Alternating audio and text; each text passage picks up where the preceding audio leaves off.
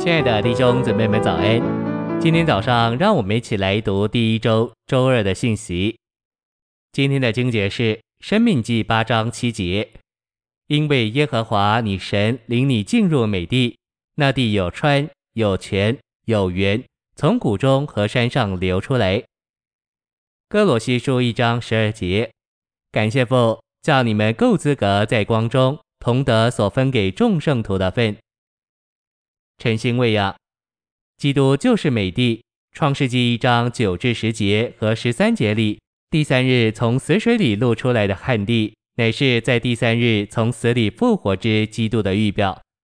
一切的生命，无论是植物、是动物，或是人的生命，都是出于地，甚至人也是用那复活之地的尘土造的。从医学上来看，我们身体的成分和土壤所含有的成分是相同的。所以人是出于地，而地是基督的表号。这表号基督是各种生命的源头。基督乃是美地，是出自死水，在四围环绕的死水中高高的露出来之地，由迦南地所描绘。这地就是基督的一幅图画。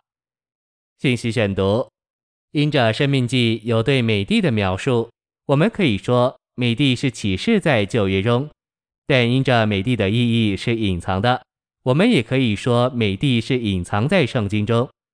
主的儿女因着他怜悯和恩典的供应，深入神的话中，才开始认识神应许给他选民的美地，乃是基督的预表。倘若在埃及所享受的逾越节，以及在旷野所经历的吗哪，都是基督的预表，那么美地必定也是基督的预表。在约书亚五章十一至十二节，我们看到一个提示。美地接续马拿做基督的预表。十一节说到以色列的百姓吃美地的出产，十二节说的特别清楚，他们吃了那地的出产，当日马拿就止住了，以色列人也不再有马拿了。那一年他们却吃迦南地的出产。马拿预表基督是神百姓生命的供应，正如约书亚记中这二节所指明，美地的出产乃是马拿的延续。因此，吗哪若是预表基督，美地的出产必定也是预表他。借着旷野中吗哪的供应，神的百姓就能建立会幕做神的居所。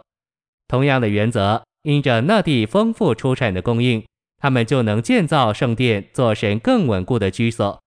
毫无疑问，以色列子民所享受的美地，乃是基督一个重大的预表，因为乃是借着享受美地，圣殿才得以建立。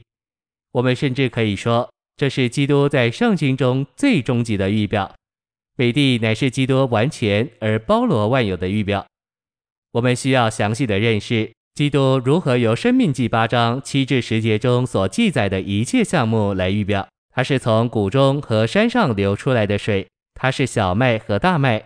小麦和大麦分别预表成为肉体并被钉死的基督，以及复活的基督。我们还要继续往前看，基督如何由酒、油、无花果、石榴和矿物来预表。地是旧约圣经的紧要中心，这就是为什么神在旧约中一再说到那地的原因。神呼召亚伯拉罕出来，告诉他要把他带到一个地方，那个地方就是迦南美地。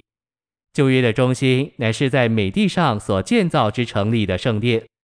我们若认识圣经，也有从神来的亮光，我们就明白神永远计划的中心，按预表说，乃是美帝连同殿和城。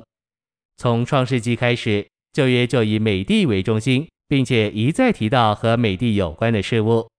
美帝乃是包罗万有之基督的图画，预表基督之于我们乃是一切。